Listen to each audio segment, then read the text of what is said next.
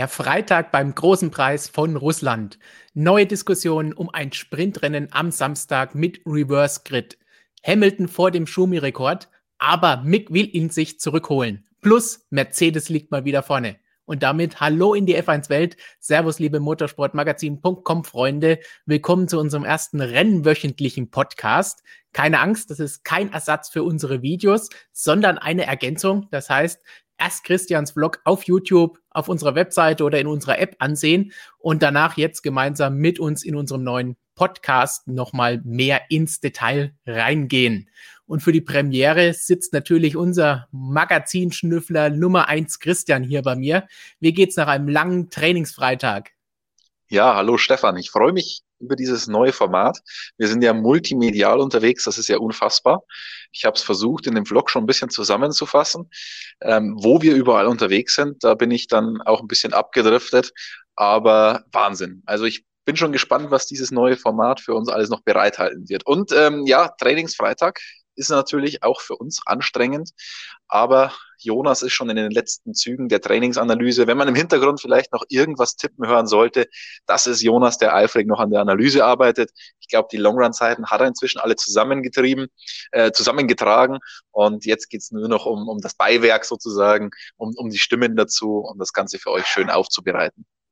Genau, wenn ihr das hört, dann ist es vielleicht schon auf unserer Webseite. Dann könnt ihr entsprechend auch die Trainingsanalyse, die Long-Run-Analyse, sofern es sowas gab, euch anschauen bzw. durchlesen. Und ja, hoffentlich hat auch jemand von euch die Erklärung von Christian im Video verstanden und den Weg hierher in den Podcast gefunden, damit uns auch jemand zuhört. Auf jeden Fall zugehört hast du, Christian, heute, denn ganz schnell zum Einstieg. Wir hatten heute auch einen Gast zum Anfang des ersten Trainings bei uns im Büro. Ja, nämlich Nachwuchsformelpilot Lirim Zendeli. Ich hoffe, ich habe den Namen jetzt einigermaßen korrekt ausgesprochen. Wir haben ein Video mit ihm gemacht. Da sagt er auch, wie man ihn wirklich aussprechen würde. Lirim ist in dieser Saison seine, seine zweite Saison in der Formel 3 gefahren, hat auch ein Rennen gewonnen, das Hauptrennen in Spa-Francorchamps. Also wirklich ein sehr vielversprechender Nachwuchspilot. Wir sprechen ja nachher noch ein bisschen über Mick Schumacher. Ähm, wenn ich die Formel 1 Hoffnungen hinter Mick Schumacher anschaue, da haben wir David Beckmann und Lirim Zindeli. Das sind auf jeden Fall die zwei, die man da wirklich im Auge behalten muss. Und der hat so ein bisschen was über seine Vergangenheit erzählt, wie er zum Motorsport gekommen ist und wie es auch weitergeht. Also sehr interessant, könnt ihr euch auf jeden Fall darauf freuen, auf dieses Video-Interview mit Lirim. Ganz genau, das gibt's dann irgendwann nächste Woche, auch dann als Podcast-Version für alle, die es nur auf die Ohren haben wollen. Aber natürlich wollt ihr Christian und Lirim auch sehen. Dafür gibt's dann das Video. Und jetzt kommen wir zu unserem ersten großen Thema des Tages. Und da geht's mal wieder um Reverse Grid. Wir haben schon oft genug darüber diskutiert, auch in diversen MSM Livestreams, die wir schon hatten in den vergangenen Wochen und Monaten. Und kurze Zusammenfassung, die Formel 1 Bosse, die wollten eigentlich schon in diesem Jahr einen kleinen Test durchführen, zum Beispiel bei Doubleheadern, die hintereinander auf der gleichen Strecke stattfinden. Zum Beispiel, dass man am Samstag ein kurze, kurzes Sprintrennen hat, in dem in der umgedrehten WM-Reihenfolge gefahren wird und damit dann mit dem Ergebnis dieses Sprintrennens der Grid für den Sonntag bestimmt wird. Das Ganze wurde von Mercedes geblockt. Toto Wolf hat das Ganze auch begründet. Artikel und Videos dazu findet ihr bei uns. Und tja, die Formel 1 hat den Traum noch nicht aufgegeben und will jetzt nächstes Jahr dann vielleicht vier solcher 30-minütigen Rennen am Samstag haben. Dafür müssten sie aber entsprechend auch eine Mehrheit unter den Teams finden. Und da kann man wahrscheinlich von ausgehen, dass Mercedes dagegen stimmen wird, dass sie das dieses Jahr schon gemacht haben. Und dann hat man natürlich auch noch andere Teams wie Mercedes, Kunden, Racing Point oder McLaren, die nächstes Jahr neu dazukommen, bei denen wahrscheinlich dann auch eher gesagt wird, hm, bin ich eigentlich nicht so dafür. Christian, wie waren so die Reaktionen und Meinungen, die gestern und heute mal wieder dazu hochgekocht sind? Also gestern am Donnerstag, dem Medientag, der traditionelle, auch in der Corona-Zeit ja so, da gibt es diese Monster-Pressekonferenz. Alle Teams, alle, alle Fahrer, immer im Zweierpack, kommen direkt nacheinander, kleiner Abstand von fünf Minuten meistens zwischen. Und eigentlich wurde jedem einzelnen Fahrer diese Frage gestellt, was er denn von Reverse Grid Rennen hält.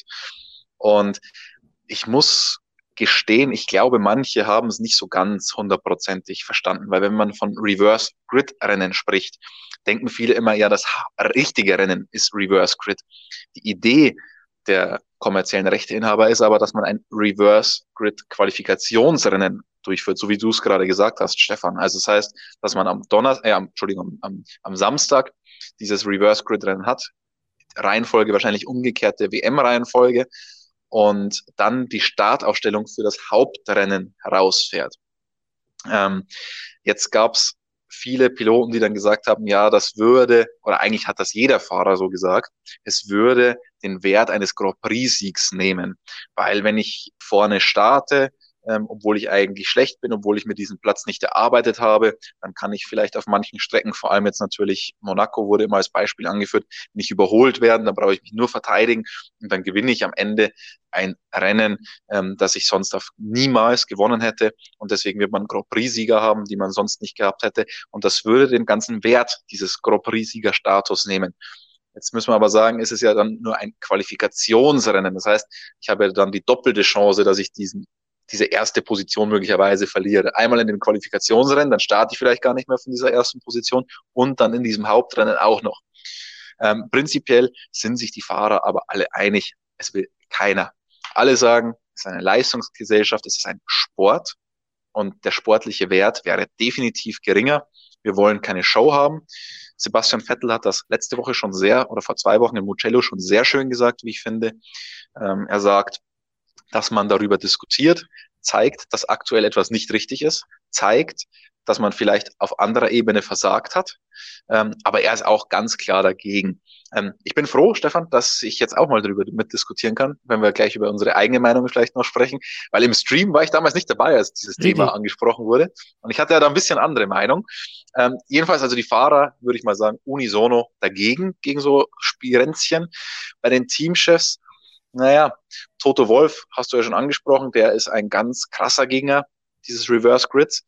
Äh, Andreas Seidel ist auch dagegen, das hat er heute auch zum wiederholten Male so vorgetragen. Christian Horner war in der offiziellen FIA-Pressekonferenz und da wurde schon ein bisschen interessanter, denn der kann sich das durchaus mal so vorstellen. Ich weiß nicht, ob er es so gesagt hat, also ich glaube tatsächlich, dass er ein bisschen mehr Lust drauf hätte. Passt ja auch ein bisschen zu Red Bull, mal die Sachen ein bisschen aufzumischen, nicht immer ja. das Traditionelle machen. Ich glaube, er hatte aber ein bisschen Angst vor, wie er öffentlich dasteht, wenn er sich so extrem pro dieser ja, dieses, dieses Bruchs mit der Tradition da ausspricht und gegen den sportlichen Wert. Deswegen hat er es ein bisschen vorsichtiger formuliert und meinte, man könnte das doch bei ausgewählten Sachen mal ausprobieren, beispielsweise einem Non-Championship Race, einem Einladungsrennen oder wie auch immer. Ich habe dem Ganzen, bin dem Ganzen noch ein bisschen nachgegangen, wie er sich das vorstellt, weil das hört sich wunderbar an. Jeder würde mal wieder gerne so ein Nicht-WM-Status-Rennen sehen, wie es dazugehen würde und so weiter. Aber das muss ja alles erstmal finanziert werden. Das muss man auch irgendwie in den Kalender mit reinkriegen. Und wir haben schon Probleme, die 22 Rennen oder wie viel es auch immer sind, irgendwie in den Kalender reinzukriegen. Deswegen habe ich ihn da auch mal gefragt und er meinte, ja, das war jetzt nur so eine ganz spontane Idee von ihm. Und möglicherweise könnte man sowas dann unter der Woche vielleicht sogar machen, nach so einem Rennen in Österreich oder was auch immer. Ähm, also der war der Einzige, der sich jetzt mal öffentlich ausgesprochen hat, dass er von dieser Idee nicht ganz abgeneigt ist. Also erstmal muss man da Christian Horner sagen, hey, das hat er dann wahrscheinlich mir geklaut, denn das hatten wir in diesem besagten MSM-Livestream, in dem du nicht dabei warst, auch schon so angebracht. Denn da war meine Meinung zumindest so eine Mischung aus dem, was Andreas Seidel gesagt hat, der meint, er ist gegen künstliche Zufallsregelungen in solcher Art und dem, was Christian Horner gesagt hat, der eben meint, ja, man kann es ja mal ausprobieren, aber man will nicht die WM und den Wettkampf und die Konkurrenzfähigkeit des Ganzen verzerren, indem man eben bei einem Rennen mal so hat, beim nächsten wieder so und hier probiert man mal das aus und da macht man das, sondern dass man sagt, okay, wir haben jetzt hier die Möglichkeit, etwas auszuprobieren, dann fahren wir eben am Samstag kein normales Qualifying, sondern machen so ein Rennen, vielleicht macht man neben dem Sprintrennen etwas anderes, probiert aus, ob man Reverse Grid haben will oder nicht, mal ohne, mal mit. Vielleicht kann man das im Rahmen von Testfahrten nochmal einen Tag ranhängen oder irgendetwas in der Art. Aber es an einem WM-Lauf einfach mal die Regeln zu ändern und hier anders zu fahren als bei einem anderen Rennwochenende. Es gibt aber die gleichen Punkte und es ist genauso viel wert am Ende in der Endabrechnung, auch wenn es für alle gleich ist, was du wahrscheinlich gleich wieder sagen wirst. Das kann ich nicht so nachvollziehen. Und da bin ich bei Christian Horner. Man sollte das dann machen, wenn es eben nicht zählt. Problem bei der Sache ist natürlich, es zählt nicht. Warum soll man ein Rennwochenende machen, das nicht zählt? Denn es kostet am Ende die Teams Geld, die, die Formel 1 Geld, den Streckenbetreiber Geld. Man muss alles dahin bringen. Und selbst wenn man nur länger bleibt, kostet es natürlich auch alles Geld. Und das müsste dann natürlich auch irgendwie alles gedeckt werden. Ja, ich verstehe die gesamte Kritik an der Geschichte. Ich sehe es eigentlich so wie Sebastian Vettel. Das Ganze ist eigentlich nur ein Zeichen davon, dass man auf anderer Ebene vielleicht versagt hat. Aber was heißt versagt? Man kann sagen, die Konkurrenz hat versagt. Die Konkurrenz von Mercedes hat versagt, dass die da vorne so einsam an der Spitze rumfahren. Und wir müssen uns halt jetzt damit anfreunden, dass das auch im, ne also dieses Jahr ist eh komplett durch. Ich glaube, da braucht man nicht um den heißen Brei rumreden. Aber wir müssen uns auch mit dem Gedanken anfreunden, dass das 2021 nicht viel anders aussehen wird. Und da kommt dann schon irgendwie bei mir ein bisschen schlechte Stimmung auf, wenn ich daran denke. Natürlich hatten wir solche Dominanzphasen immer wieder, aber jetzt finde ich schon sehr extrem und es ist halt auch äh, in, in absehbarer Zukunft kein Ende zu sehen. Es ist nicht zu sehen, dass meine Strecke Mercedes nicht so liegt, sondern wir wissen, sie werden wahrscheinlich bis Ende nächsten Jahres bei jedem Wochenende, wenn nichts Schlimmes passiert, das Rennen gewinnen. Und ich hätte dann die Idee schon charmant gefunden, das in diesem Jahr tatsächlich mal auszuprobieren, weil man so eine, man hat besondere Umstände zurzeit, es sind besondere Zeiten, besondere Umstände und da kann man meiner Meinung nach auch mal ein bisschen mit der Tradition brechen, mal ein bisschen was ausprobieren. Und da hätte ich es dann tatsächlich in, vielleicht nicht in Österreich, weil es das Auftaktwochenende war, aber dann in Silverstone hätte ich es ganz gerne mal gesehen, was so passiert. Wir einfach nur, um zu sehen, wie das Ganze in der Formel 1 abläuft, wie sich das auswirkt, weil die Theorie ist immer das eine, aber wie es dann in der Praxis aussieht, hätte ich einfach mal gerne gesehen. Und auch Andreas Seidler hat gesagt, wenn man es ausprobieren wollte, dann hätte man es eigentlich dieses Jahr machen müssen. Diese Chance hat man jetzt verpasst. Und deswegen glaube ich, wird man es so schnell nicht mehr sehen. Ähm, und ich muss dann wieder darauf hinweisen, es geht nur um ein Qualifikationsrennen. Es ist nicht das Hauptrennen. Und in diesem Qualifikationsrennen kann ich mich ja schon vorarbeiten. Deswegen ist es, ich sage auch nicht, Stefan, dieses Argument ist es für alle das gleiche, ist es ja nicht. Weil es ist nicht für alle das Gleiche. Die, die gut sind, müssen weiter hinter. Ja, das sehe ich schon ein, aber ich finde, einmal kann man sowas mal ausprobieren, kann sich anschauen, wie das Ganze läuft. Und dann kann man sich ja nach vorne arbeiten und hat dann im Rennen auch nochmal alle Chancen, um sich weiter vorzuarbeiten. Und ich sehe jetzt da nicht, dass die Weltmeisterschaft so extrem verzerrt wird durch sowas, weil diejenigen, die gegeneinander kämpfen, die sind ja direkt hintereinander, da wird ja nur diese eine Reihenfolge quasi zwischen den beiden umgedreht. Deswegen sehe ich das jetzt nicht so dramatisch an. Da ist dann manchmal so eine kleine Lotterie, wie wir es bei Rennunterbrechungen jetzt hatten, finde ich dann auch, keine Ahnung. Letztendlich kann es auch sagen, das verzerrt alles. Ein bisschen Lotterie hat man im Motorsport immer ist jetzt so ein bisschen das Schöne, wie wir es dann auch gerne unseren Zuschauern bei den Videos oder jetzt auch Zuhörern dann sagen in den Kommentaren, dass es äh, Schöne ist, dass man sich über die Zeit die Meinung ändern kann, dass sich über andere Argumente das Ganze verändern kann. Wenn wir zum Beispiel zurückdenken in den März, April, die ersten Streams oder äh, Sendungen und Shows, die wir hier gemacht haben und diskutiert haben, da haben wir, glaube ich, alle gesagt, ja, dieses Jahr, wenn wir denn überhaupt Rennen sehen, dann kann man da was ausprobieren. Und bei mir hat sich dann so ein bisschen umgeschlagen, nachdem wir gesehen haben, wir bekommen eine volle Saison hin, wir bekommen eine vollwertige Weltmeisterschaft hin. Dann habe ich gesagt, okay, da ist es vielleicht nicht der richtige Zeitpunkt, etwas auszuprobieren. Jetzt kann man natürlich auch wieder drüber nachdenken, wir wollen jetzt hier das Ganze ändern. Wir ändern es nicht im Rennen, sondern im Qualifying. Wir haben auch in der Vergangenheit schon während der Saison Qualifying-Formate geändert, öfters, weil wir einige sehr, sehr schlechte und dumme Ideen dabei hatten, die von Shootout-Qualifyings und Single-Lab-Qualifyings zwei Stück oh, hintereinander. Das darfst du Flo nicht sagen mit Single-Lab-Qualifying, dass das eine blöde Idee war. Oh, da bin ich äh, gebrandmarkt von, weiß nicht, 2003, 2004, 2005, als wir da mal diverse Varianten davon hatten und diese zwei Stunden damals in Silverstone, die haben, das war ganz schlimm. Das war das Schlimmste, was ich in der Formel 1 gesehen habe. Und ja, da muss ich sagen, das braucht man nicht nochmal. Aber ja, wir hatten das schon. Das hat auch nicht alles zerstört oder verfälscht. Das heißt, man, vielleicht kann man es tatsächlich ausprobieren. Aber da kommt jetzt nochmal ein Argument, das wir auch schon öfter gesagt haben ist denn das Qualifying wirklich das, was wir verändern müssen? Ist das Qualifying etwas, das so langweilig ist, dass wir da etwas tun müssen? Eigentlich ist das Qualifying, gerade wenn man so manche Rennen jetzt anschaut, wo Mercedes dominiert, das Spannendste am Rennwochenende, weil da noch um die Pole gekämpft wird, weil dahinter alles eng zusammen ist, weil alle innerhalb von ein paar Sekunden über die Linie kommen. Deswegen haben wir auch schon immer gesagt, ja, dieses dreiteilige Qualifying, das brauchen wir eigentlich das Format gar nicht ändern. Das heißt, da muss man auch ein bisschen aufpassen. Naja, aber wenn du sagst, da wird um die Pole gekämpft, letztendlich kämpfen Lewis Hamilton und Valtteri Bottas um die Pole. Ähm, der Einzug ins Q2 ist spannend, der Einzug ins Q3 ist spannend, ja. Ähm, die Platzierungen dann dahinter, aber wenn man halt ehrlich ist, ist es halt dann vorne auch wieder nur eine Geschichte zwischen Lewis Hamilton und Valtteri Bottas. Und wenn man ganz ehrlich ist, wenn du sagst, das beeinflusst dann die WM und so weiter, ich sage mal so, in diesem Jahr, glaube ich, könnten wir noch einige Reverse-Grid-Rennen fahren und nicht nur Qualifying-Rennen. und ich glaube, der Weltmeister hieß ja trotzdem Lewis Hamilton am Ende. Also ich will klarstellen, ich bin kein großer Freund von so einem Reverse-Grid-Idee, aber ich hätte die aktuelle Zeit als ja, sinnvollen Zeitpunkt empfunden, das Ganze zumindest mal auszuprobieren. Und vielleicht hätten wir danach alle gesagt, boah, ist das geil. Und am Ende setzt sich doch der beste Fahrer durch. Ähm, ich kann mir vorstellen, dass das ziemlich witzig auch irgendwie ist, weil man hat das ja in den Rahmenserien, aber das kann man überhaupt nicht mit, miteinander vergleichen, diese Reverse Grids, die man in den Rahmenserien hat.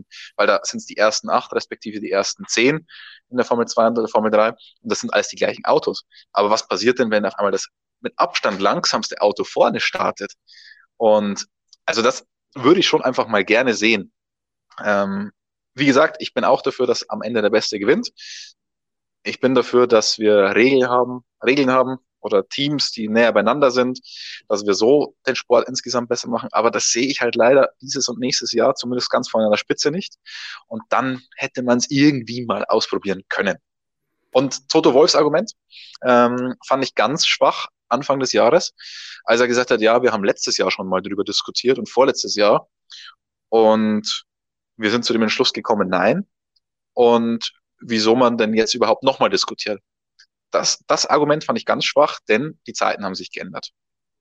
Nur weil was vor zwei Jahren schlecht war oder letztes Jahr, muss es nicht dieses Jahr auch schlecht sein. Deswegen muss zumindest die Diskussion darüber erlaubt sein. Ja, also das auf jeden Fall. So gesehen, Diskussion ist immer gut. Mal schauen, was hinterher bei rauskommt. Und es ist auch gut, dass nicht sofort etwas umgesetzt wird, sondern dass man länger drüber diskutiert und nachdenkt und versucht zu schauen, was ist die beste Möglichkeit, das umzusetzen. Haben wir auch schon öfter gesagt.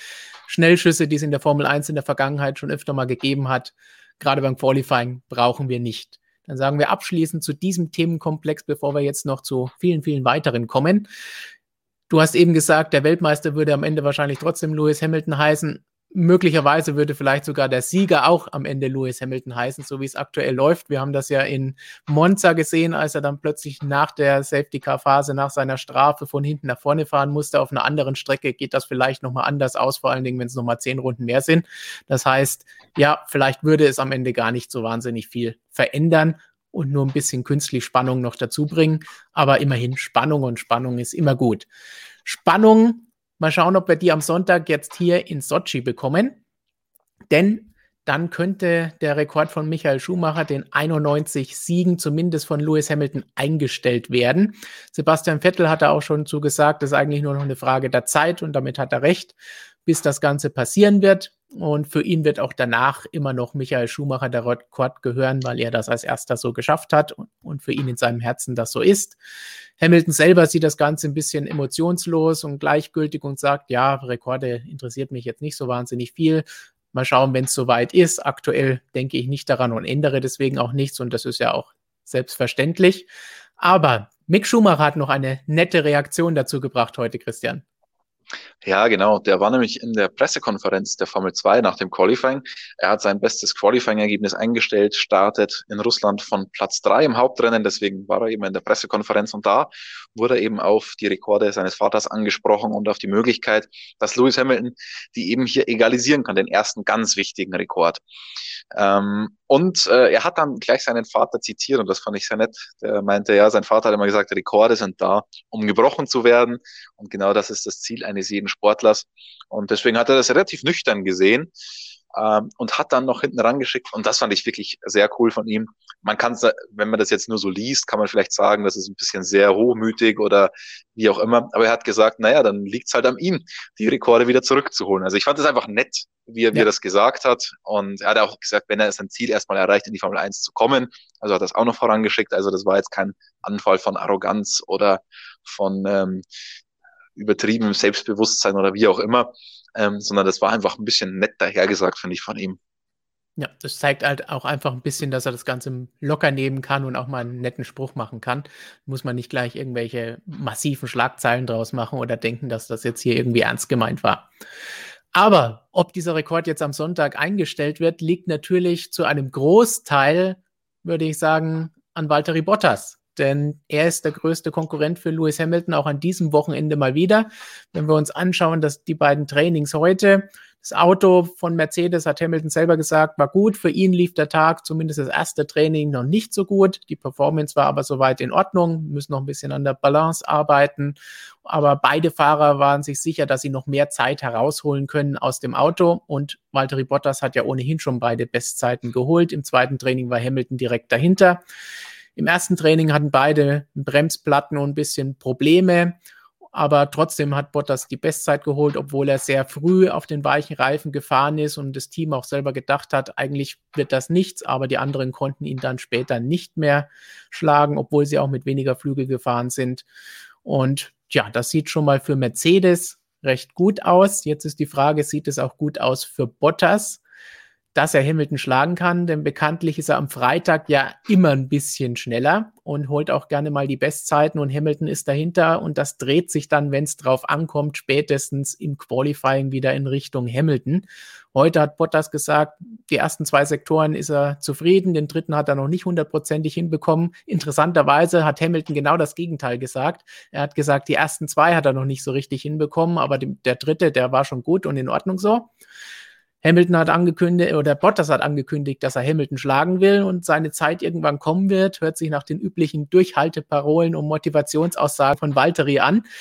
Jetzt ist die Frage, funktioniert es in Sochi, wo er eigentlich gutes Pflaster hat, wo er schon gewonnen hat, mit Williams sogar schon auf dem Podium gestanden hat? Was glaubst du? Kann er es verhindern, dass der Rekord am Sonntag eingestellt wird? Naja, du hast schon gesagt, Bottas Trainingsweltmeister, Bottas der Russland-Spezialist. Ähm, die Aussagen fand ich auch sehr interessant mit den Sektoren, die du angesprochen hast, dass Walter Bottas in den ersten beiden Sektoren sich ganz gut gefühlt hat, aber im letzten nicht so. Das war natürlich Anlass genug für motorsportmagazin.com mal die Sektorzeiten zu analysieren. Und du wirst es nicht glauben, Stefan, aber ich habe sie vor mir liegen. Ähm, und das ist tatsächlich interessant. Denn in diesem ersten Sektor, in dem sich Hamilton nicht so wohl gefühlt hat und Walter Bottas schon, ähm, liegen zwischen den beiden 30.000stel Sekunden, also nichts. Im zweiten Sektor, naja, da hat Bottas schon mal zumindest anderthalb bis zwei Zehntel gefunden, aber dann im letzten Sektor, der letzte Sektor ist ja das mit den vielen engen kleinen Kürfchen da drinnen und da sieht es relativ deutlich aus. Also da ist Valtteri Bottas sogar hinter Sergio Perez zurückgefallen, ist dann nur auf Platz drei. Eine, ab, ein absolutes Debakel aus Mercedes Sicht, wenn man in Russland in einem Sektor nicht unter den Top zwei ist. Denn Russland ist nicht nur Bottas Land, sondern es ist auch Mercedes Land. Jeden einzelnen Grand Prix dort gewonnen. Auch die ersten beiden im Jahre 1912 und 1913. 13 und 14. 13 und 14. Entschuldigung, Entschuldigung. Ähm, damals noch nicht Mercedes-Benz, sondern nur Benz für die Geschichtsinteressierten. Ähm, aber ja, in diesem letzten Sektor eben nicht nur gegen Hamilton verloren, sondern auch gegen Perez und da verliert er ganz deutlich. Also da lässt er fast eine halbe Sekunde liegen. Und wenn Hamilton dann seine Sektoren zusammen addiert, dann ist er sogar schon am Freitag sogar auf Bottas Hausstrecke schon besser als der Finne. Also ich habe da insgesamt mal wieder relativ wenig Hoffnung. Bottas hat seit Österreich kein Rennen gewonnen, oder wenn ich das äh, richtig ja. im Kopf habe. Also wäre der zweite Saisonsieg, den er brauchen würde. Statistisch gesehen wäre er mal wieder an der Reihe, kann man auch so sehen.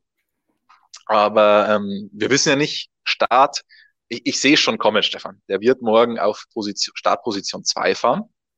Knapp geschlagen von Lewis Hamilton, nachdem er im Q1 und im Q2 noch die Bestzeiten erfahren hat, der gute Bottas. Dann wird er leider im Q3 das Ganze nicht so hinbekommen, wird am Ende um 50 Tausendstel geschlagen von Lewis Hamilton. Und dann erzählt er uns danach, dass er große Hoffnung in den Start hat, denn der Sprint zum ersten Bremspunkt in Sochi, der ist ja sehr lang und da will er das Ganze richten und wenn da nicht, dann hat er im Rennen auch noch eine Chance mit der Strategie und also ich glaube, so wird's laufen, aber am Ende wird Lewis Hamilton dann Sieg Nummer 91 holen, außer Mercedes macht einen auf Ferrari und äh, trifft coole Absprachen am Start zwischen den beiden Piloten wie Sebastian Vettel und Charles Leclerc im vergangenen Jahr. Das hat ja für etwas Erheiterung gesorgt. Dann wäre auf jeden Fall für Spannung gesorgt, zumindest im Funk bei dem Rennen. Ansonsten hast du da sehr gut schon mal Bottas zitiert, was er morgen dann sagen wird nach dem Qualifying. Also ich habe den schon oft genug geschrieben. Das klang sehr, sehr gut, fast 100 Prozent, wie er es sagen würde oder vielleicht auch sagen wird morgen. Das heißt, angesichts dieser Analyse sieht es schlecht aus. Du sagst, der Rekord wird am Sonntag eingestellt und dem würde ich mich dann jetzt wahrscheinlich auch anschließen. Es liegt an Bottas, uns vom Gegenteil zu überzeugen. Also, Valtteri, zeig es uns. Beweise uns, dass wir falsch liegen. Ihr zu Hause könnt natürlich gerne mittippen und sagen, was ihr glaubt, was passiert. Wir schauen nochmal einen Blick zurück ein bisschen weiter hinter Mercedes ist der Rest des Feldes. Red Bull sogar noch mal ein bisschen weiter zurück, aber die haben von Anfang an schon gesagt, dass es nicht unbedingt ihre Paradestrecke in Sochi ist und sie noch ein bisschen den richtigen Kompromiss beim Abtrieb finden müssen. Ähm, den suchen sie seit, ähm, seit wann fahren wir in Russland? Seit 2014? Oder? Ja, 2014. Hm, den suchen sie, glaube ich, seit 2014. Die waren da noch nie auf dem Podium. Ähm, allerdings muss man dazu sagen, es ist auch eine eine Power Unit Strafen prädestinierte Strecke für Red Bull. Also immer, wenn sie in der Vergangenheit mal wieder eine Power Unit Strafe gezogen haben, dann haben sie es entweder in, in Monza oder in Sochi gemacht. Deswegen sieht die Statistik noch ein bisschen schlechter aus, als sie eigentlich wäre. Aber du hast schon gesagt, keine Paradestrecke für Red Bull. Genau, wir haben jetzt aber passend zum Thema Power Units. Beim letzten Rennen in Mugello war Max ja gar nicht so gut aufgelegt danach, nachdem er einen Defekt hatte und ausgefallen ist und es auch nichts geworden wäre, wenn er eben nicht in diese Startkollision verwickelt worden wäre. Aber du hast heute bei Honda nochmal nachgefragt. Was war das Ganze? Kann es nochmal vorkommen? Wie sieht's aus? Ja, ähm, Toyoharu Tanabe oder Tanabe-san, Herr Tanabe, ähm, wie das dann übersetzt heißen würde, war heute in der offiziellen FIA-Pressekonferenz. Zum einen wurde natürlich gefragt, was das Ganze jetzt bei Max war, wieso der da zwei Rennen in Folge so ausgeschieden ist, wie er ausgeschieden ist man muss leider sagen, wir haben nicht viel rausgekriegt aus dem guten Tanabesan. Ähm, ich weiß nicht, ob es da immer nur die Sprachbarriere ist oder ob es einfach daran liegt, dass Honda sich da nicht in die Karten schauen lassen will. Ich glaube, von, von beiden ein bisschen was denn auch in den PRs, die wir da von Honda immer kriegen, ähm, die ja schon im schönen Englisch dann formuliert sind und PR gekettet sind, lesen wir da keine Details raus. Sie sagen, ja, sie wissen, was es ist und es wird nicht mehr vorkommen und es war das erste und einzige Mal in der gesamten Power Unit Ära von Honda, dass sowas vorgekommen ist. Aber die Details, woran es genau lag, naja, die verschweigt man uns da immer noch.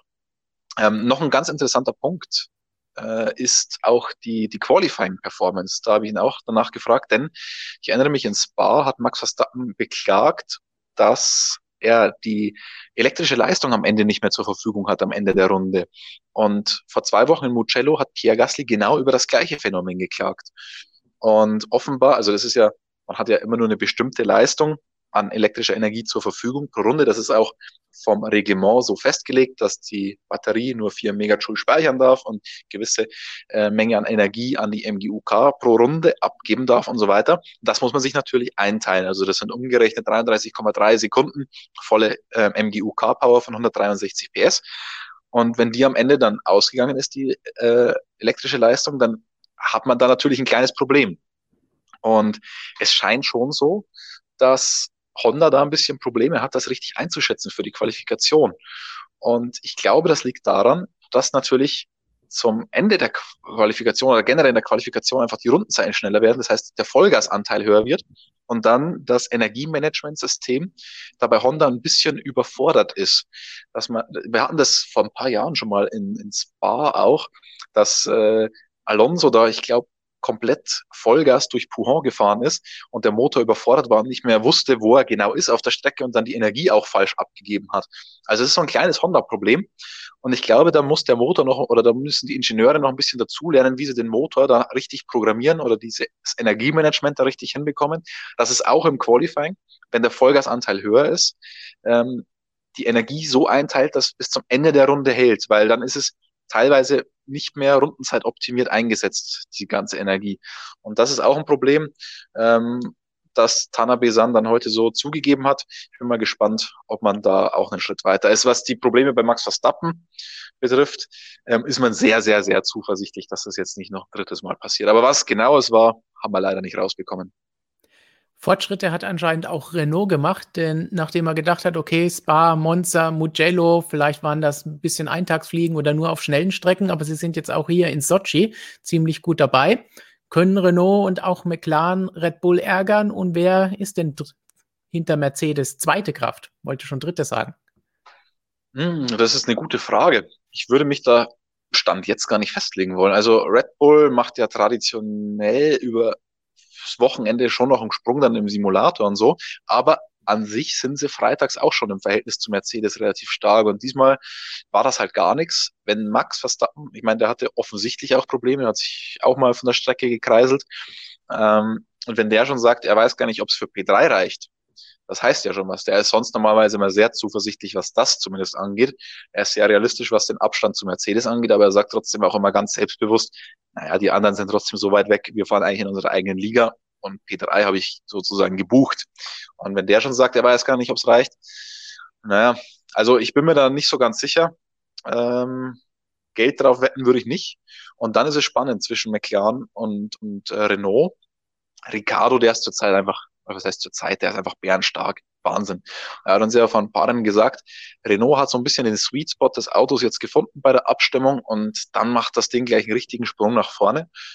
Offenbar schafft man jetzt diesen Sweet Spot einfach auch auf andere Strecken zu übertragen, nicht nur eine Eintagsfliege in Spa-Francorchamps. Und das sieht schon echt ganz ordentlich aus. McLaren muss man aber auch immer wieder auf dem Zettel haben. Wir haben sie in Monza gesehen, da waren die wirklich komplett zweite Kraft hinter Mercedes. Also das Mittelfeld ist da so eng. Deswegen, äh, nö, da will, da will ich mich nicht festlegen. Würde ich kein, kein Geld auf irgendwen setzen. Dann können wir uns auf jeden Fall auf das Qualifying morgen freuen. Da wird es dann spannend, was die Verfolger angeht.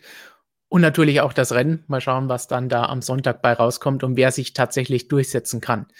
Zum Ende wollen wir jetzt noch mal schnell, nein, keine Fun Facts anschauen, sondern vielleicht ein paar Fast Facts. Das heißt, ganz schnell noch ein paar News des Tages, die ihr auch alle auf unserer Webseite nachlesen und in die Tiefe reingehen könnt.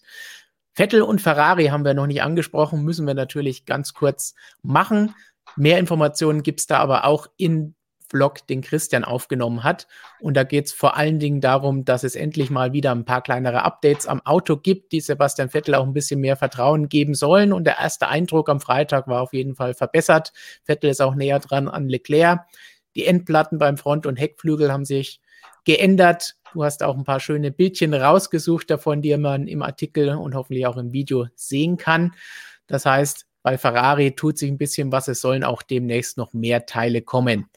Auch tut sich was. Renault, eben haben wir sie schon. Stefan, ganz kurz, ich muss noch was anfügen. Wenn die, die User diese News lesen und die Bilder sehen und vielleicht sagen, was kramen die dann da für Bilder aus und die Qualität ist schlecht und so weiter, auch Fotografen sind sehr beschränkt zugelassen in diesen Corona-Zeiten. Das heißt, es gibt nicht so viele Fotografen wie üblich. Das heißt, die Bilder sind tendenziell nicht immer ganz so toll und man darf auch als Fotograf nicht immer in die Boxengasse. Das heißt, man kann diese Details nicht mehr so gut ablichten wie früher. Deswegen müssen wir da oftmals ganz stark ranzoomen, vergrößern, Bilder aufhellen und so weiter, dass man überhaupt irgendwas erkennen kann. Aber ich glaube, in dem Fall geht's noch einigermaßen. Also das nur so als Erklärung hinterhergeschickt. Genau. Renault haben wir eben schon drüber gesprochen, aber es gab zumindest einen prominenten Besucher, der zwei Tage lang in Enstone und dann auch in Viry mal zu Gast mal wieder war. Fernando Alonso ist wieder da, bevor er nächstes Jahr dann wieder in die Formel 1 zurückkehrt. Meetings mit seinen Ingenieuren, Seatfitting im Simulator, den es früher, als er das erste Mal da war oder das letzte Mal da war, noch gar nicht gegeben hat. Das heißt, er hat sich alles mal angeschaut, schon ein bisschen getestet für das nächste Jahr. Es wird auch darüber diskutiert, ob er vielleicht dieses Jahr schon mal im Auto sitzt. Das erste Training an einem Freitag wurde diskutiert, aber da sagt der Teamchef Cyril Abiteboul nein. Aber man könnte natürlich einen Filmtag einlegen, man könnte 2018er Auto verwenden oder eine Sondererlaubnis beantragen, dass er vielleicht in Abu Dhabi bei den Testfahrten ran darf, wo eigentlich sonst nur Nachwuchsfahrer erlaubt sind. Das heißt, Fernando Alonso wird uns auch weiterhin bis zu seinem Comeback beschäftigen. Und als dritte kurze News und Info, Stefano Domenicali wurde als CEO und Präsident der Formel 1 bestätigt. Am Mittwoch haben wir in unserem Livestream schon darüber diskutiert, um was sich dadurch vielleicht verändern könnte. Auch bestätigt wurde, dass Chase Carey als Non-Executive Chairman weiterhin erhalten bleibt der Formel 1. Den Begriff kennen wir von Niki Lauda und Mercedes. Da hat er auch diesen Begriff getragen. Und mal schauen, wie sich da Carey noch weiterhin einbringen kann. Das so diese drei Dinge, Ferrari-Updates, Alonso bei Renault, Dominicali bei der Formel 1. Spricht dich irgendwas von den drei Dingen an, wo du noch kurz was zu sagen wirst? Ja, also Cyril Abiteboul äh, fand ich noch ganz witzig zu, zum Alonso-Besuch, weil er nach dem Feedback von Fernando Alonso befragt wurde. Und er meinte, naja, auf den Feed, aufs Feedback auf den Simulator geht er jetzt nicht so genau ein, weil sie wissen, dass das eine ihrer Schwächen ist und so weiter. Also mit anderen Worten, der Alonso hat ihm gesagt, das Ding taugt überhaupt nichts, wenn ich das mal so rein interpretiere. Das fand ich ganz witzig, ähm, dass er das so gesagt hat. Er hätte es eigentlich auch einfach ausklammern können, aber ähm, die Frage war tatsächlich genau, what feedback did he give you on the simulator? Und dann konnte er nicht mehr so, so gut aus. Also fand ich ganz witzig. Ähm, Ferrari, wie gesagt, paar kleine Teile haben ein bisschen was gebracht, ist aber wirklich nur der erste Schritt von vielen, der da wirklich auch nötig ist in Maranello.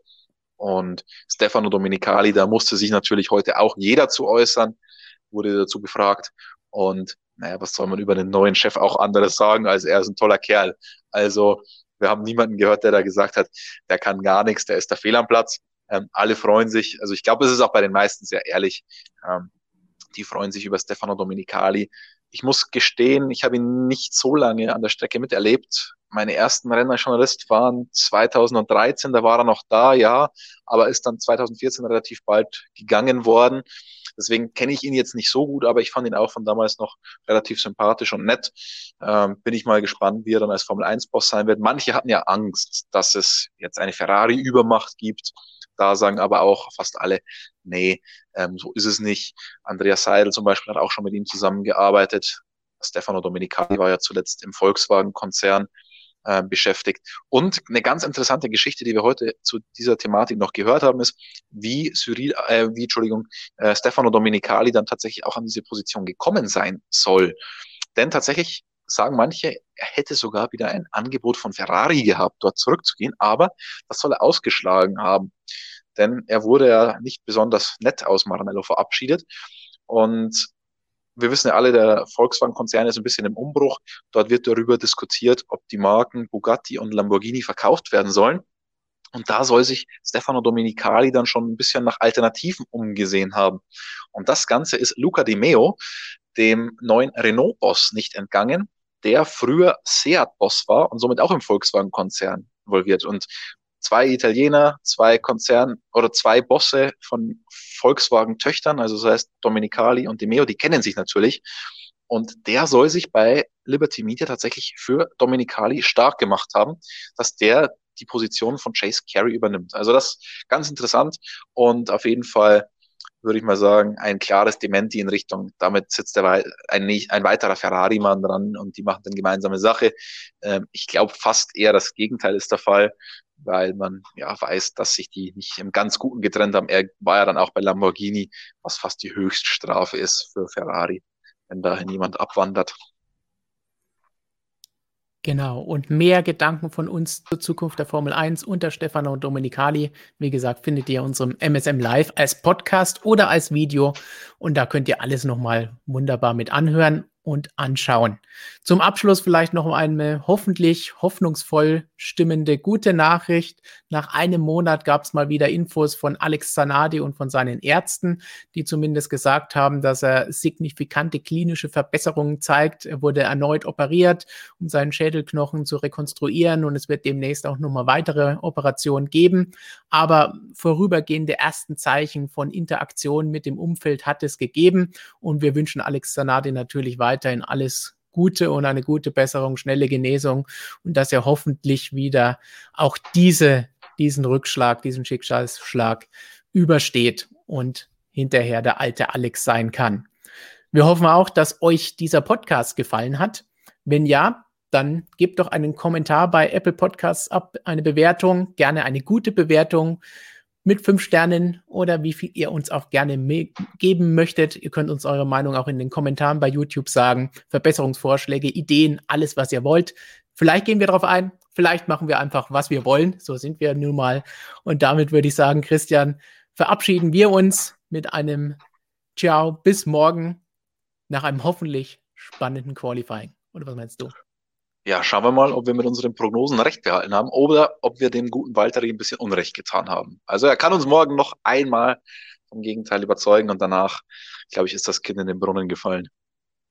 Dann, Walteri, hoffentlich bist du morgen nicht nass im Brunnen.